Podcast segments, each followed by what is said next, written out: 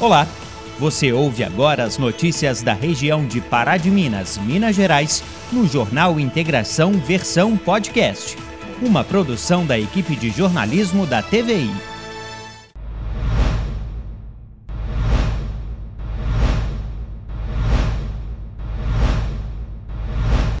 Olá, boa noite. A situação dos leitos para tratamento da Covid-19 na região está cada vez mais preocupante. Em Itaúna, o Hospital Manuel Gonçalves não tem mais onde colocar os pacientes. Em Divinópolis e em Pará de Minas, a ocupação das UTIs já se aproxima novamente do 100%. Enquanto isso, pessoas se aglomeram em filas, bares, festas clandestinas. Só que em Pará de Minas já são 210 vítimas fatais do coronavírus. Este é um dos destaques do Jornal Integração desta noite, que traz também. Mesmo com a pandemia, comércio de Pará de Minas está pronto para o Dia dos Namorados e a expectativa é positiva. Patrimônio histórico de Pará de Minas recuperado. Reforma do Centro Literário deve ser concluída em setembro. Secretaria de Meio Ambiente prepara projeto para pelo menos minimizar coloração esverdeada da Lagoa do Bariri. Avanço do tempo frio traz a moda aos pés de quem faz questão de se vestir bem nesta época do ano. Hoje vamos falar das tendências para o inverno que se aproxima. Crianças ainda não estão no Plano Nacional de Vacinação, mas, de acordo com especialistas, não são os sintomas em si que preocupam, mas sim as complicações pós-Covid. E ainda, veja no noticiário policial que PM apreende 20 buchas de maconha em Maravilhas e em Pará de Minas, apreende adolescente que furtou carteira na Avenida Melo Cansado. Terça-feira, 8 de junho de 2021, este é o Jornal Integração, que já está no ar.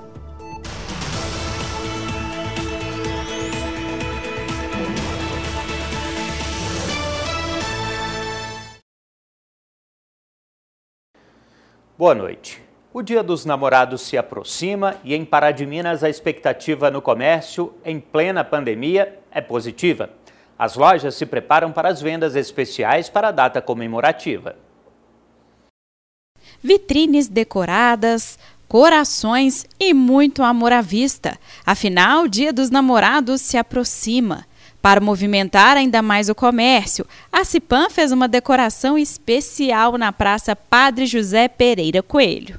É uma semana muito importante para nós e para todos os namorados, né?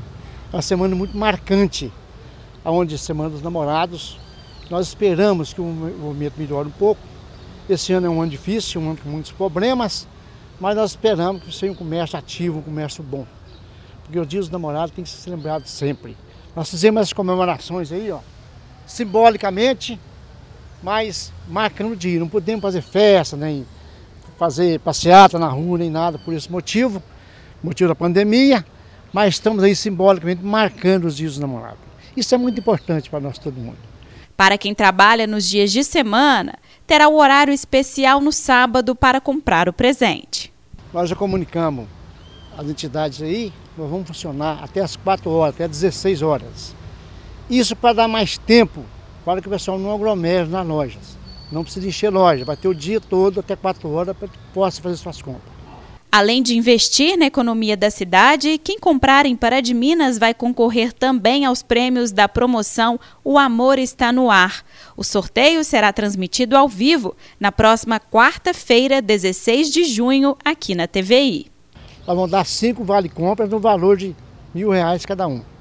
Então é bom que os namorados também peguem seu, nas vendas associadas à CIPAM que espere seu cartão para que concorra a esse prêmio de 5 mil reais, 5 vale compra de mil reais cada um.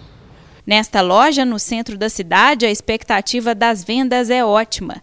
A equipe investiu em modelos de roupas femininas e masculinas, tudo para agradar os apaixonados. A gente prepara muito para essas datas especiais, né? É como dia 12, né? O dia dos namorados é uma data marcante no comércio, né? Então, assim, a gente prepara, não pode deixar de preparar, né? Porque, assim, se você trabalha nisso, você tem que trabalhar, preparar, né, para atender o seu cliente, né? E nós estamos com muita, muita novidade, é, os tricôs, que agora é um mês mais frio, né? A gente vende muito esses cardigans masculinos, para as mulheres essas calças de cinturas mais altas. E também as camisas, né, que está sendo o, o hit dessa estação, né? Tanto as camisas com os coletes. Então, assim, a gente né, tem essa preocupação com a tendência, né? E para você ficar sempre antenado no que está acontecendo, né? O Centro Literário Pedro Nestor passa por uma obra de revitalização desde 2016. Agora, finalmente, ela está em fase final. A expectativa é que a reforma acabe no mês de setembro. Um prédio localizado bem na área central, na rua de maior movimento de Pará de Minas. Aqui é o centro literário do município. Fechado por alguns anos, a construção passa por uma revitalização desde 2016. Porém, agora a obra está em fase final. É uma obra muito esperada, muito esperada por todos, né? Uma expectativa enorme. É, na verdade, o que o está lá agora, o que está acontecendo agora nesse momento, foi que a empreiteira já acabou a reforma, né? Foi uma reforma extensa, é, reformou toda a parte de banheiro, substituição de janelas das laterais, é, instalação de elevador, que já está funcionando, é, reforma de banheiros, recepção, troca de telhado, de forro, né? Então, essa parte da empreiteira já foi concluída. Agora nós estamos com a manutenção da, da Casa de Cultura, a equipe da manutenção da Casa de Cultura, que está começando a parte de acabamento mesmo, que é a parte de pintura, né, finalização. O prédio é tombado como patrimônio histórico municipal desde 2001, um espaço importante onde fomentará ainda mais a cultura e arte de Pará de Minas. Às vezes a gente está ali na, na, reforma, na obra, o pessoal entra e fala, gente, quanta coisa boa já aconteceu aqui, quantas pessoas já passaram por aqui. Então, assim, eu acho que é um sonho mesmo dos paraminenses, né? E eu acho que isso está para ser concluído, se Deus quiser. A expectativa é presentear a população com um centro literário. Isso porque a previsão é a obra ser concluída no mês de setembro, aniversário de Pará de Minas. A Secretaria de Cultura já planeja várias ações. O segundo piso ele será utilizado pela Academia de Letras, né? Isso já tinha sido um compromisso firmado lá atrás e que o prefeito Elias Diniz está cumprindo com a palavra. Será um, um espaço muito bem utilizado.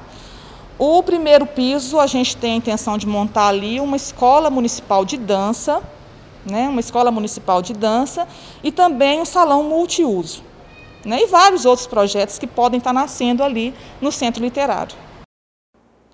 A noite desta segunda-feira foi de mais uma reunião ordinária na Câmara Municipal de Pará de Minas. Os vereadores se reuniram de forma remota para votar, de... votar e debater 52 requerimentos e cinco projetos de lei em benefício do município. Projetos importantes foram votados durante o encontro entre vereadores nesta segunda-feira. Dentre eles, o que diz respeito à política de proteção, preservação, conservação, controle e recuperação do meio ambiente e melhoria da qualidade de vida no município, foi aprovado por 16 votos a zero. Em pauta, o projeto que propõe a distribuição gratuita de absorventes para mulheres em situação de vulnerabilidade, desenvolvido pela vereadora Irene Melo Franco, também foi aprovado por 16 votos a zero. Além disso, junho foi definido como um mês dedicado a ações voltadas para conscientização ambiental e sustentabilidade. Projeto de autoria do vereador Leandro Guimarães. Essa reunião de hoje foi uma reunião bastante proveitosa, nós tivemos mais ou menos duração de quatro horas e tivemos né, a votação de vários projetos. O projeto mais interessante, mais relevante aqui foi o projeto C19-2020, Gostaria imensamente né, dar destaque a esse projeto aqui pela Comissão de Obras, que os, os membros da Comissão de Obras, Léo do Depósito, é, Rodrigo Torneiros e Rony Barbosa, né, e foram fantásticos né, na condução, elaboração, tramitação desse projeto dessa casa, juntamente com os órgãos pertinentes, Secretaria de Meio Ambiente, CODEMA, Polícia Ambiental, é, Ama Pangeia, dentre outros, OAB, tá? Então foi um projeto assim que é com muito orgulho, como presidente dessa casa, nós votamos hoje favorável a este projeto. Nós tivemos é, o projeto de lei 37 de 2021, com três emendas. Esse projeto também é um projeto de bastante, de bastante necessidade, né, que é o projeto da vereadora Irene Melo Franco, da qual né, a gente nós está disponibilizando para as mulheres da cidade né, em, em, situação de risco, de pobreza, de, das fazendinhas, o absolvente, inclusive para escolas, né, nas escolas municipais, para que seja dotado de absolvente para, para as mulheres de nossa cidade de baixa renda, para fazer o uso do mesmo. O projeto de lei 38 né, teve pedido de vista pela Comissão de Finanças, o projeto de lei 48-2021, aprovado por 16 votos a zero, e o projeto de lei número 50. Esse também é um projeto em destaque, que é o projeto né, de autoria também do nobre vereador Léo do Depósito, onde nós votamos aqui nessa casa hoje, historicamente, o, projeto de lei Junho Verde, pertinente também ao meio ambiente, dentro da Semana do Meio Ambiente. Estamos de volta e vamos falar agora com a Maria Eduarda Gomes, que já está aqui com a gente para atualizar os números de casos de coronavírus registrados aqui em Pará de Minas nas últimas 24 horas. Maria Eduarda, boa noite. Boa noite, Felipe. Boa noite para você de casa. Agora a gente faz a atualização dos números de coronavírus aqui na cidade. E segundo a Prefeitura de Pará de Minas, foram confirmadas mais cinco óbitos pela doença. Eles são de um homem de 65 anos, outro com 39, além de um outro homem de 56 anos e uma mulher de 68 anos. E o que assusta, pessoal, é que dentro dessas mortes consta a morte de um homem de 29 anos que não possuía nenhuma comorbidade.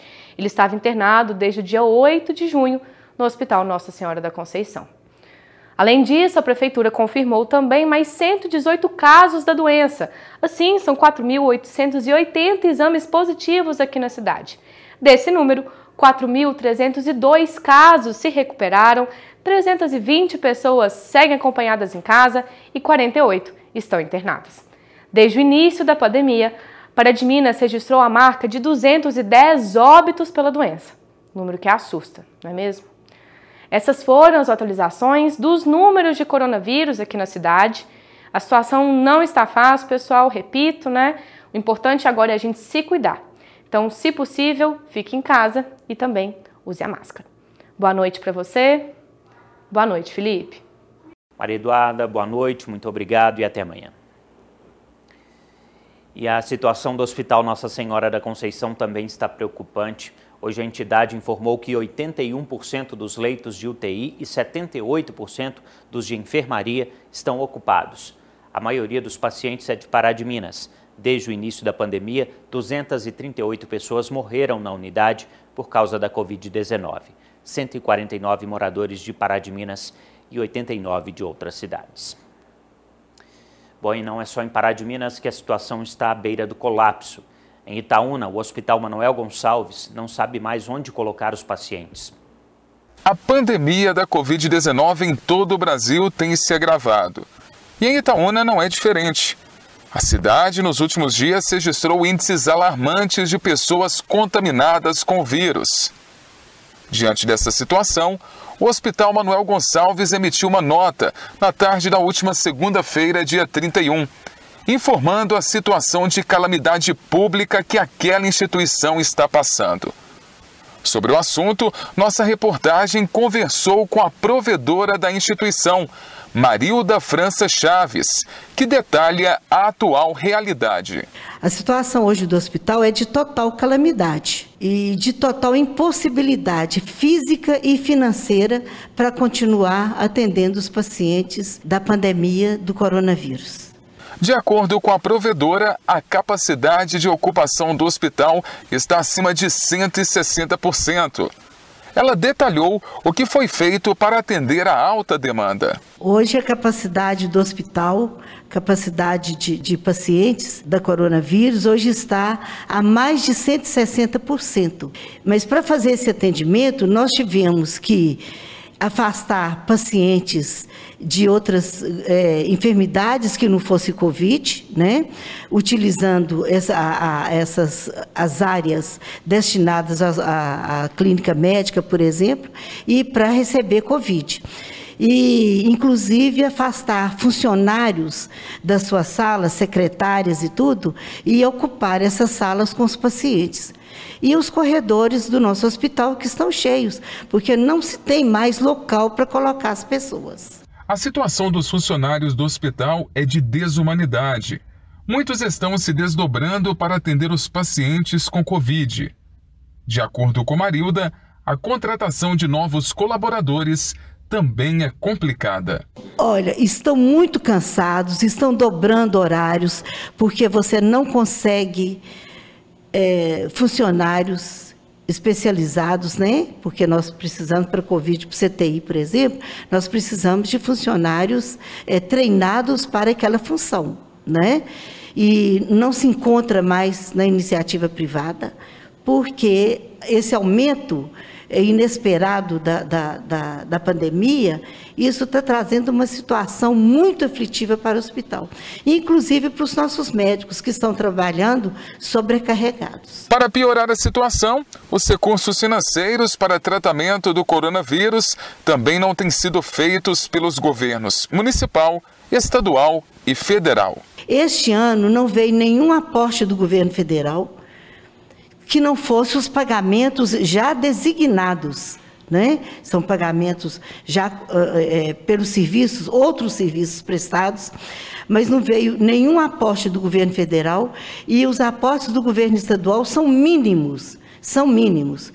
Vou te dar um exemplo que em um mês nós recebemos uma verba de 200 mil do governo do estado, sendo 160 mil para oxigênio e 40 mil para insumos. E só de oxigênio, hoje nós estamos gastando 284 mil meses de oxigênio. Então, o hospital está numa situação de endividamento. Além disso, a sala vermelha, que é a nossa porta de entrada, é, que é obrigação do Estado, né, fazer o pagamento, é, não nos, estamos com dois meses de atraso. E Divinópolis tem registrado um aumento nas denúncias de aglomerações, principalmente durante os finais de semana. Com isso, o município, que permanece na onda vermelha, voltou a ter taxa de ocupação de leitos para Covid-19 de 90%. Após mais um balanço do Comitê de Saúde, Divinópolis se manteve na onda vermelha do Plano Minas Consciente. Porém, um sinal de alerta se acendeu. Nós estamos num momento muito crítico que precisamos ter cuidado. A nossa ocupação está mais de 90% tanto na rede privada quanto na rede pública. Então, isso assim, é, é super crítico. Né? É, não podemos deixar que a desassistência aconteça no, no município. Então, a gente monitoramos esses números todos os dias. Até o momento, não tem nenhum desassistido mas é um número que precisa de estar com esse alerta, nos deixa esse alerta ligado a todo tempo. No início de 2021, a cidade atingiu o grande pico da doença. Segundo a diretora de vigilância, o número de denúncias de descumprimento às medidas crescem muito durante o fim de semana. E o que mais tem ocorrido são aglomerações em vias públicas. Por isso, as notificações nesses casos têm sido por CPF. As pessoas estão cansadas, então a gente percebe é, esse movimento maior nas ruas. A gente não pode impedir o direito de ir e vir, mas ele não pode ficar parado num determinado local fazendo aglomerações. Então nós estamos juntamente com a polícia militar autuando esses jovens, né, esses adolescentes que estão em, vias, em via pública gerando essa aglomeração. Ele é notificado em cima do CPF dele porque às vezes eles não estão dentro de um estabelecimento, estão simplesmente na rua. Então, eles mesmos que são os responsáveis por aquela aglomeração naquele local. A Polícia Militar apreendeu 20 porções de maconha, uma quantia em dinheiro e dois celulares na tarde de segunda-feira na rodovia MG 060 em Maravilhas. Uma mulher de 25 e um homem de 22 foram presos e um adolescente de 14 apreendido. A ação foi durante a Operação Alferes, que comemora os 246 anos da Polícia Militar. Os policiais foram até uma boate averiguar denúncias de que o suspeito de 22 anos entregaria drogas para a mulher. No local, o adolescente foi abordado no momento que fazia contato com a suspeita. Com ele, foi encontrada uma porção de maconha. Já com a mulher, os militares encontraram 100 reais que ela confessou ser para pagar a droga encomendada por telefone. O suspeito de 22 anos foi encontrado próximo à casa onde mora, junto com as outras 19 buchas de maconha que também foram apreendidas. E em Pará de Minas, ontem à tarde, a Polícia Militar recuperou uma carteira furtada de um jovem na Avenida Professor Melo Cansado, no Belvedere. Um adolescente de 17 anos, que seria o autor do crime, foi apreendido. A polícia foi informada do furto pelo 190. Um homem de 22 anos, 28 anos diz que sua carteira caiu no chão em via pública e em seguida foi furtada por um homem que passava de bicicleta. A vítima seguiu o autor e repassando o trajeto que ele fazia aos policiais por telefone. O adolescente foi abordado no estacionamento de um supermercado no centro da cidade. A carteira continha, continha R$ 1.230 em dinheiro. Com ele, ainda foi encontrada uma bucha de maconha. A Lagoa do Parque do Bariri passará por um processo de limpeza da água. O motivo da coloração esverdeada ainda é investigado, mas a Secretaria de Meio Ambiente atua para preservar o ponto turístico. Um dos cartões postais de Pará de Minas, a natureza dentro da cidade. Um dos pontos mais bonitos do município, com certeza, é o Parque do Bariri. Mas a beleza de árvores e animais se contradiz com a sujeira da lagoa. A dificuldade é que ainda não se sabe o que provoca a poluição da água. A gente não consegue fechar exatamente qual é a questão. A gente andou lá tudo com Águas para de Minas, ARSAP, nós mesmos, e acho que teve mais, mais alguém andou com a gente, não achamos lançamento de esgoto. A gente tem algumas teorias que até a gente consultou o pessoal do FMG e tal, mas que a gente não sabe, não consegue falar se é exatamente só isso, por exemplo, aquela quantidade de aves que tem lá. E aí a gente ficou naquela, ó, poxa, a gente vai lá e corta a, a, a árvore para sumir com as aves, ou some com as aves, e depois se não for então a gente vem estudando isso há um tempo. Para tentar resolver a sujeira da lagoa, a Secretaria de Meio Ambiente implantará um reator. A medida é feita em estação de tratamento de esgoto e a expectativa é que o resultado seja positivo aqui também. É um negócio que aguenta o que é para fazer coisa brava, vamos dizer assim. E é, por enquanto é a nossa melhor tentativa. Tá? E ele, se ele se mostrar ineficiente, a gente vai começar a procurar outras coisas. A gente entende que a massa de água, quando desassoreou ali, ficou muito grande. E que nessa época de seca, principalmente, entra pouca água. Então não movimenta aquele monte de água ali, a contento. Né? Mais os outros fatores todos. Então essa tentativa, o orçamento deve chegar essa semana. E aí, liberando isso o mais rápido possível, a gente começa essa... Eu acho que é a melhor tentativa até agora, porque a gente não interfere em nada da lagoa por enquanto. Nem na, nem na orla, nem em nada. E aí a gente vai avaliando o resultado. Para o secretário José Hermano de Oliveira Franco, o Parque do Bariri deve ser conservado e cuidado também pela população. Por isso, todas as ações são planejadas pela pasta. E até por isso a gente não mexeu em orla, não mexeu de cortar árvore, não mexeu em nada ainda. Claro que lá precisa cortar muita árvore, mas não por causa da lagoa, porque lá é muita densada, é outra história. Mas a gente não mexeu nessa história das aves e de tudo, porque a gente, como não tinha certeza, por que, é que nós vamos mexer antes? E aí a gente entende as pessoas ficarem frustradas e com raiva. Eu entendo isso porque eu também né, é, sou um cidadão que também gosta da área ali. Mas se eu tiver muita pressa, eu posso fazer a coisa errada, ou muito errada. Errada a gente está sempre sujeito a erro, mas eu posso fazer ela muito errada. Então, assim, eu preferi menos pressa, absorver um pouco essa frustração das pessoas, que nem sempre é bacana, mas tudo bem, para a gente fazer uma tentativa mais, vamos dizer assim, mais, mais bem pensada, mais, menos, menos problemática. A Polícia Rodoviária Federal divulgou o balanço da operação Feriado de Corpus Christi nas estradas federais que cortam Minas Gerais. Quem traz os detalhes é a repórter Isabela Bani. A operação no feriado Corpus Christi foi realizada entre quinta-feira e terminou no domingo foram registrados 115 acidentes nas estradas federais que cortam o estado. Os dados foram divulgados pela Polícia Rodoviária Federal. O levantamento também mostrou que 14 pessoas morreram e outras 128 ficaram feridas. A fiscalização também divulgou informações sobre o comportamento dos motoristas. Foram 303 multas por ultrapassagens irregulares. Outras 236 foram aplicadas porque pelo menos um dos ocupantes dos veículos estavam sem o cinto de segurança. Teve também 27 ocorrências ligadas ao uso do álcool. Cinco motoristas foram presos por embriaguez. A Polícia Rodoviária Federal divulgou que 5.722 veículos passaram pela fiscalização. Voltamos ao estúdio. Agora a gente volta a falar de coronavírus. As crianças ainda não estão no Plano Nacional de Vacinação. Os casos graves da doença ainda são raros nesse público. O que preocupa os especialistas não são os sintomas em si, mas sim as complicações pós-Covid. Dia de sol é dia de sair de casa para os pequenos. Muitos deles não usam máscaras, afinal, o equipamento de proteção não é obrigatório para quem ainda está com a respiração em desenvolvimento. Mas a Covid não é a única preocupação dos pais nos meses de outono e inverno. Nós estamos vendo que nessa época do ano, o que já é esperado na verdade, é que aumenta o número de outros vírus respiratórios circulando. Então tem mais crianças gripadinhas e mais crianças internadas por causa de sintomas respiratórios, mas isso não quer dizer que elas são por causa de Covid. Até o dia 1 de junho, 100 crianças e adolescentes entre 0 e 19 anos, infelizmente, morreram por causa do coronavírus. Mas, ao contrário de outros lugares do mundo, este público ainda não está sendo imunizado.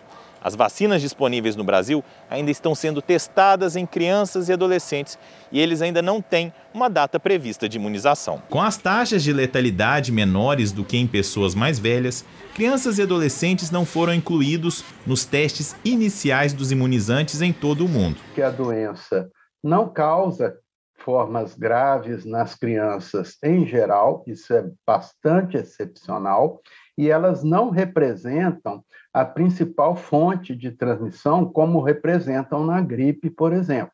São as crianças que contaminam toda a comunidade. Isso não acontece em relação ao Covid. Né?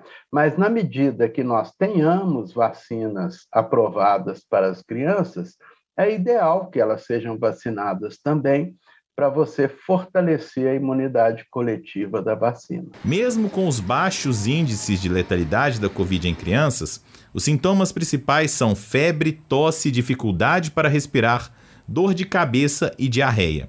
Eles geralmente aparecem de forma leve a maior preocupação com o contágio é com o que vem depois, a síndrome pós-Covid. Que é uma síndrome inflamatória que cursa com febre alta e pode ser mais grave do que a infecção por Covid em si. Pode dar alteração cardíaca, levar à internação no CTI, é o que tem mais nos preocupados. Ela é rara, mas se aumentar o número de Covid na população geral e nas crianças, também aumenta a incidência dessa, dessa síndrome. O que é importante é a gente reforçar a prevenção. O inverno chega em pouco menos de duas semanas, mas durante esses últimos dias do outono, as temperaturas estão mais baixas. No frio, vem a necessidade de aquecer os pés. Nas lojas, os modelos de calçados para a estação encantam, principalmente as mulheres. O inverno tem início no dia 21 de junho, mas as lojas em Pará de Minas já estão no clima da nova estação, principalmente as de calçados femininos. As novidades trazem tendências específicas da época. Uma delas são os coturnos tratorados. Eles fazem parte de uma estética que a gente chama de estética da proteção, que tem muito a ver com o momento que nós estamos vivendo, que é como se nós estivéssemos nos vestindo para a guerra, né, contra esse inimigo que nós na verdade não enxergamos, mas o coturno ele traz para quem veste justamente essa sensação de que eu estou vestida para a guerra. Então, talvez por isso a tendência né, que a gente vê nas lojas de coturnos e essa estética da proteção tem muito a ver com esse momento que nós estamos vivendo e a gente tende a querer usá-los, né? Os sapatos de modelos mais básicos também têm feito parte das vitrines. O conforto e praticidade trazem mais leveza ao cotidiano. Eu falo que são os retornos aos clássicos. Quando você estuda tendência, principalmente nesse momento, a gente vê várias marcas relançando modelos clássicos, que são sapatos que elas sabem, ou calçados ou roupas, que dão certo, que o público já teve essa aceitação. Então, no momento de incerteza, ela retoma esses modelos mais clássicos, porque ele já foi aceito pelo público. Então, tudo mais clean, que não tem muito detalhe, também muito prático né, de ser combinado, também tem muito a ver com esse momento que nós estamos vivendo. E já que a palavra do momento é o conforto, os tênis também ganharam o coração das mulheres. Isso vem desde a coleção de verão e a tendência vai ficar. Bonitos, práticos e dão um charme a mais no visual. Como todo mundo ficou em casa, passou a usar muito tênis e agora, nesse momento onde as pessoas retomam o trabalho, ainda que em casa, mas algumas já retomam fora de casa, o tênis ele atende essa essas duas necessidades. Então, eu falo que o conforto foi um sentimento que a gente se acostumou na pandemia E agora no retorno às nossas atividades, a gente não vai querer abandonar. Então o tênis, ele entra como esse sapato, né? Que ele é confortável e que você pode usar para o trabalho, que ele muitas vezes não nem aparece, né? Então ele provém aquele conforto necessário e também para você realizar as poucas atividades que a gente consegue fazer fora dela também. O salto bloco também traz a proposta de elegância e conforto para as mulheres que não dispensam uma produção com mais charme. Salto bloco, que é esse salto mais grossinho, também para os sapatos é uma grande tendência, porque ele é mais confortável, então ele traz aquela elegância que a mulher já está querendo voltar a usar, né, querendo retomar e trazer para a vida dela, mas ao mesmo tempo com conforto e bem-estar. Para as mais clássicas, as cores são neutras. Para as mais ousadas, cores mais vibrantes que estão em alta. A WGSN, que é um grande burô de tendências, ela apontou o rosa, que é esse fúcsia, como a cor para o ano que vem, mas a gente já começa a percebê-lo nos calçados, nas bolsas, nos acessórios e mesmo nas roupas, em, de modo geral. Em termos de cores mais fortes também, o laranja vem muito forte, mas eu acho que o que fica para o momento mesmo são os neutros, né? O preto, o cinza, o branco e o marrom, porque são cores que para as pessoas em geral são mais fáceis de combinar. E eu penso que no momento onde existe tanta preocupação e tanta incerteza, as cores neutras, elas são realmente mais simples, mais fáceis das pessoas que não têm tanta segurança com a cor se utilizarem. Então acho que os neutros são a cor do momento, com algumas pinceladas também de rosa, de laranja, que na verdade é uma forma também da gente incorporar mais energia, mais criatividade para um mundo onde está tão cinzento, né? Então eu acredito muito que as pessoas também estão com mais coragem para usar a cor. E aí eu diria que talvez as mais fortes agora, se eu pudesse, né, falar duas, seriam laranja e esse rosa fúcsia. A pandemia trouxe também mudanças no mundo da moda. Agora a elegância deve vir aliada ao conforto e bem-estar. Já está tão difícil se sentir bem. O ser humano certamente foi o mais impactado, né? nessa pandemia. Então existe uma necessidade de querer se sentir bem e por isso, na hora de se vestir e de escolher os calçados, esse bem-estar, nessa praticidade, ela é uma necessidade mesmo humana. Então eu penso que a moda vai ter que olhar para isso assim, para essa necessidade das pessoas de realmente se sentirem bem. Não não é mais estético, né? Porque antes a gente se vestia muito para o outro para sair de casa e ostentar, né? Então era uma moda muito estética. E hoje a preocupação já é muito mais o contrário, de fazer as pessoas se sentirem bem e se sentirem seguras e confortáveis. Bom, este foi o Jornal Integração desta terça-feira. Outras notícias você confere amanhã, ao meio-dia e meia, no Informativo TVI, também às 6h40 aqui no Jornal Integração ou ainda a qualquer momento no nosso Instagram. Então, para você, uma boa noite, um abraço e a gente se vê.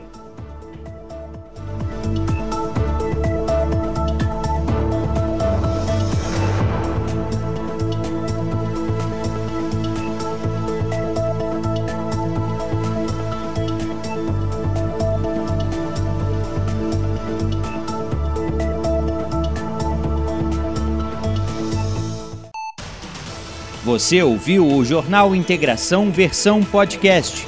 Acompanhe nosso conteúdo também pela TV, YouTube ou Instagram.